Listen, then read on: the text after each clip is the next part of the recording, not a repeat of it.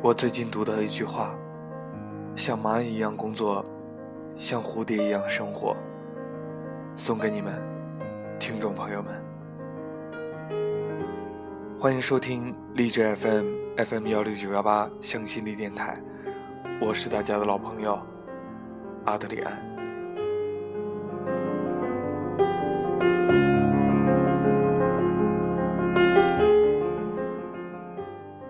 是今年第一个让人感受到秋意的黄昏，天光一点点暗下来，凉意一点点漫上来，令我想起了小学葡萄藤下的作业和高中宿舍里偷偷喝的啤酒。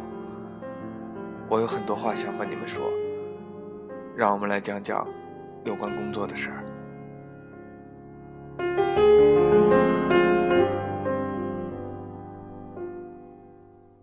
我的第一份工作在上海。北上广都是很神奇的城市，会让你觉得你在这儿无所不能，创造一切；也会让你觉得自己渺小的不值得被看见。我在最年轻的时候，也是最贫穷的时候，野心勃勃的来到了一座希望之城。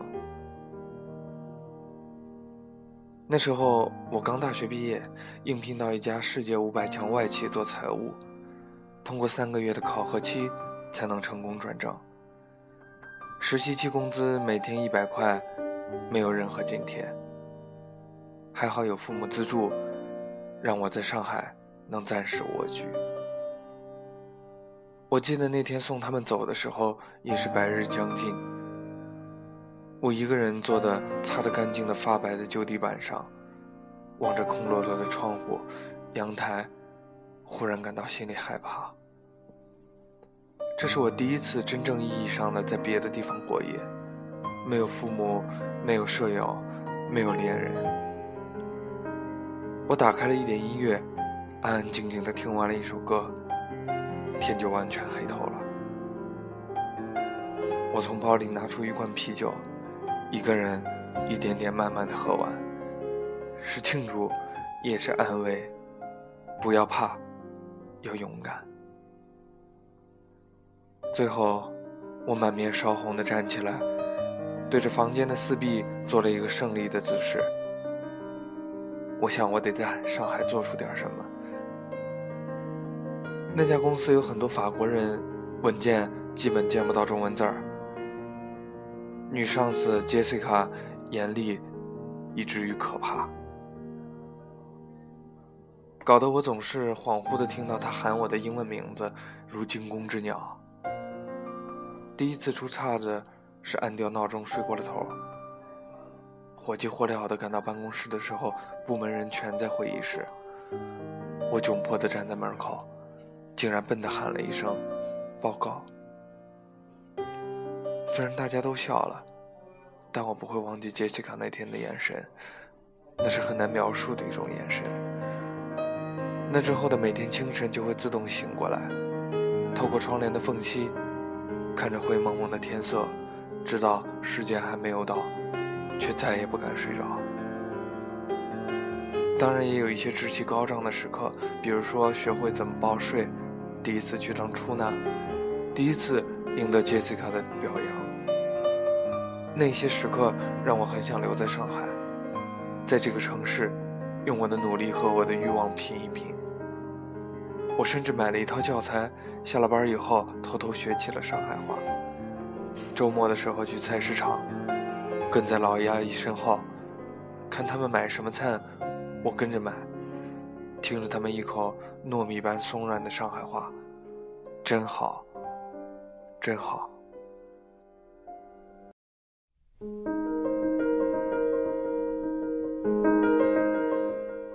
然而，随着时间过去，工作上的困难如暗礁渐渐显露。最后，我还是放弃了那份工作，因为内心的孤独。在那里的三个月，我的心已经干涸成了一块荒地。长久的不安、焦虑、缺乏沟通。令我整个人非常紧绷。提出辞职的那天，像往常一样，在档案室里整理几千份发票凭证。那里非常闷热，有几年的灰尘。我找着找着，突然就喘不上气儿了。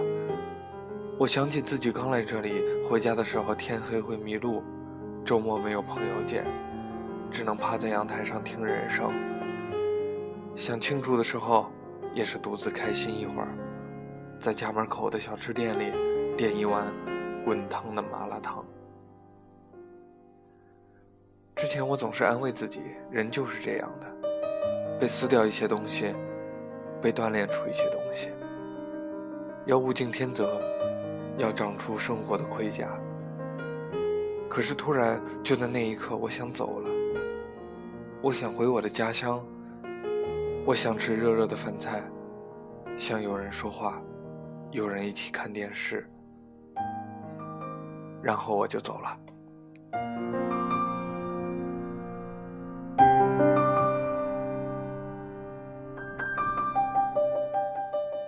关于第二份工作，其实是第二种生活了。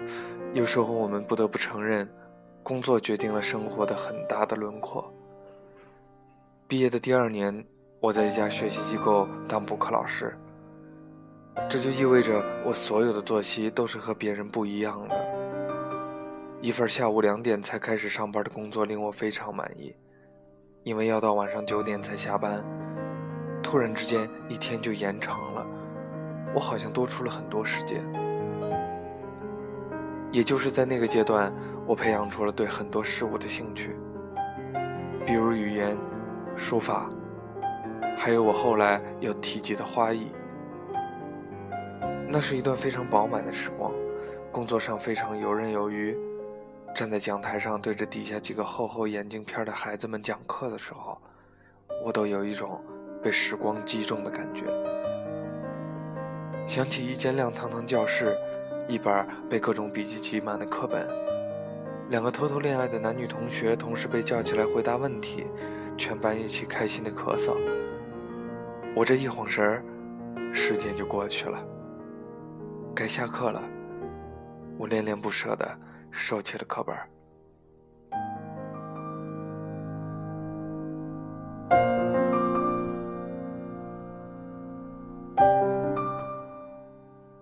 孩子们的寒暑假对于我当时是一个极大的挑战，全白班，每天讲课超过十二个小时。有时甚至要连上几十天的班儿，整个人像一枚陀螺一样不停不停的转，累到极致就突然治好了伤害的后遗症，不会无缘无故的心慌或者伤感，所有我心里的脆弱好像一夜之间就消失了，我就像一条湿哒哒的毛巾在严寒的夜里挂了一晚，结成了比冰还硬的东西。也就是在那个时候，我明白了。工作不但会单单伤害我们，有时候它也会治愈。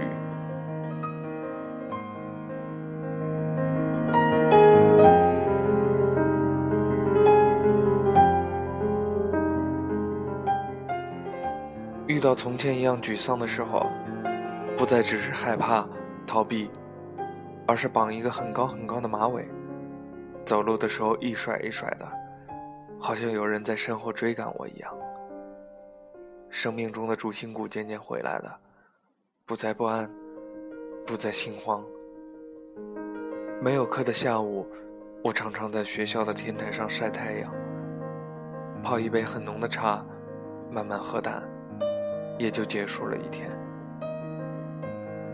我亲眼看过自己的碎片，亲手给自己上的胶，补着缝，就更懂得温柔与抱歉了。我依然知道自己渴望什么，但更了解自己适合什么。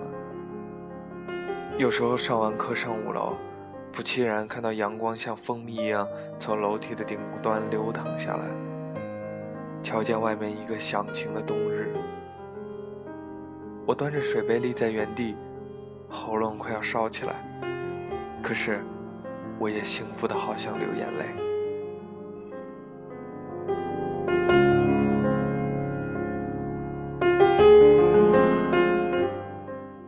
那是一种一个人把自己从身体到内心都照顾得很好的幸福。这样的生活我过了三年。二十七岁暑假的时候，我奖励自己一趟远游，去云南待了半个月。在那里，我爱上了一种新的生活。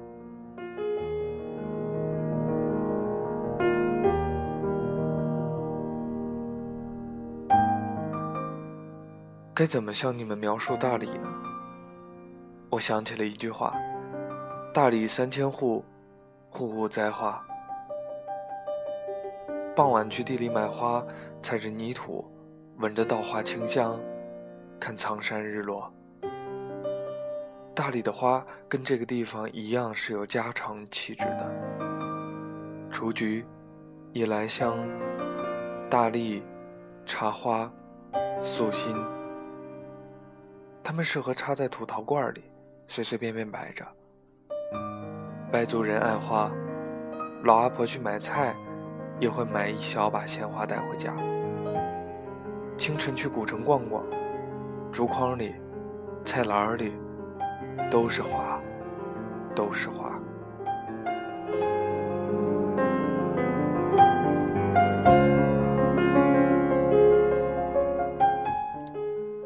也是在那里，我见到很多不同职业的女性，有美食家，有开客栈的，有摄影师，有设计师。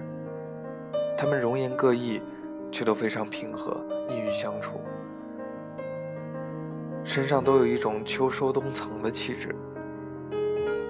在主流社会无法得到认可的价值观，在这里有着他们自己的定义，使你整个人都开阔了起来。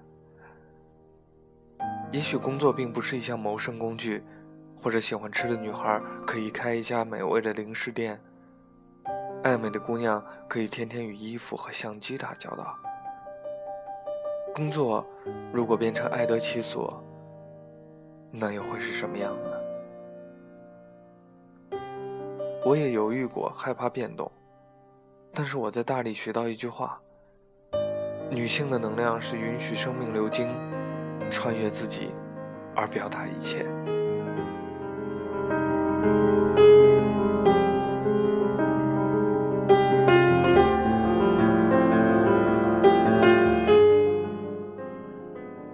工作结束后，我从大理带回了一袋沙土，盛在花盆里。种进去的多肉长大的时候，我终于辞掉了工作，在一片老城区开了一家定制花艺店。取名“安娜的早晨”。三面白墙，一面很大的玻璃，能把一天的日照留在这屋子里很久很久。也因此，我进入了另外一种生活。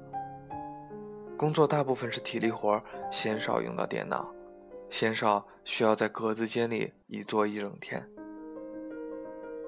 我日出而作，日落而休。是一个城市里的农民。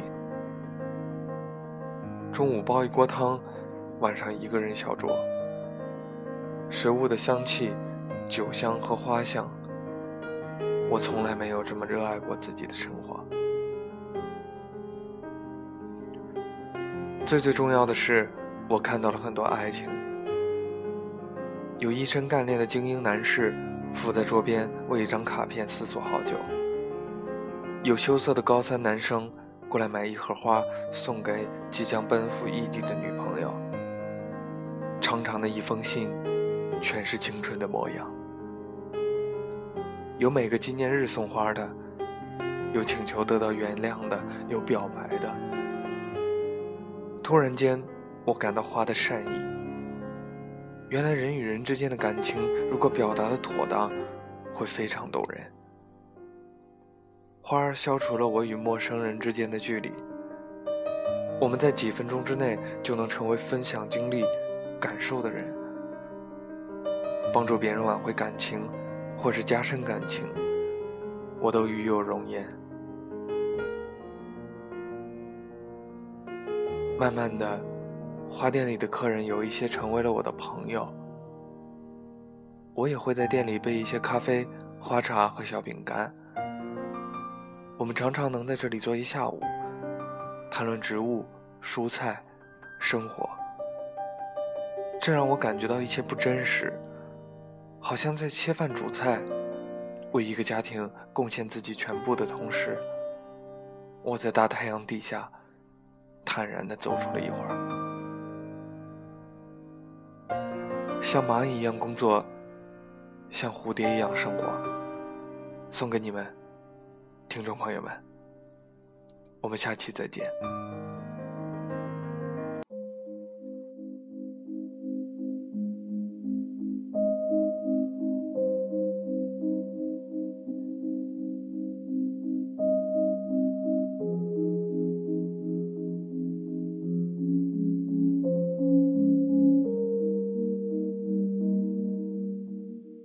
趁着你还没醒来，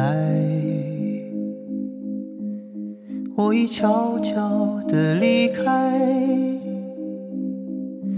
迎着第一缕风，穿过最后的雾霭，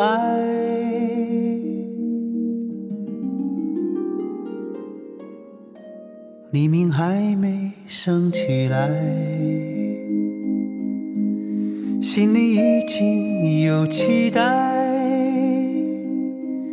虽然还有伤痛，早已习惯了忍耐。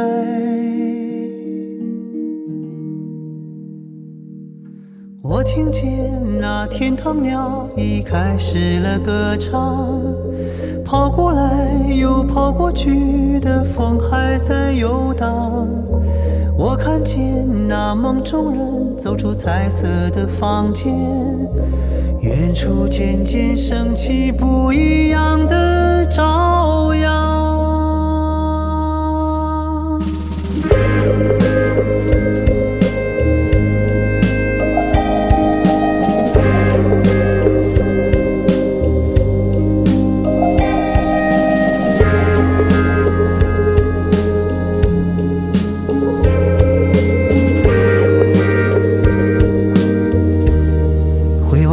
新的旅程。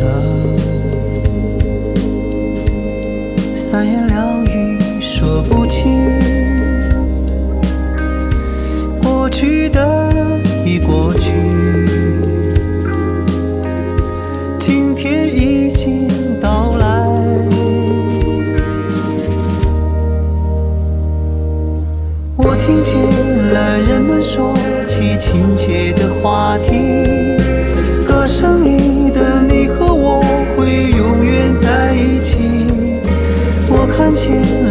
陌生人，渐渐熟悉了起来，眼前的世界从未有过的。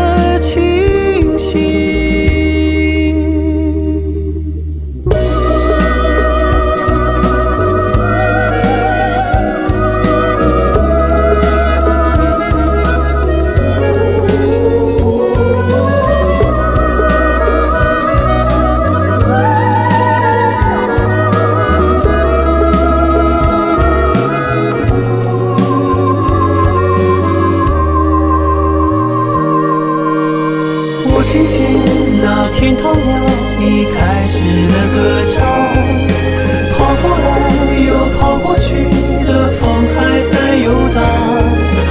我看见那梦中人走出彩色的房间，望着我说出了那句动听的语言。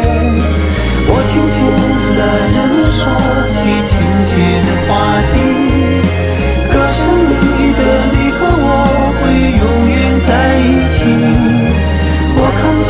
然陌生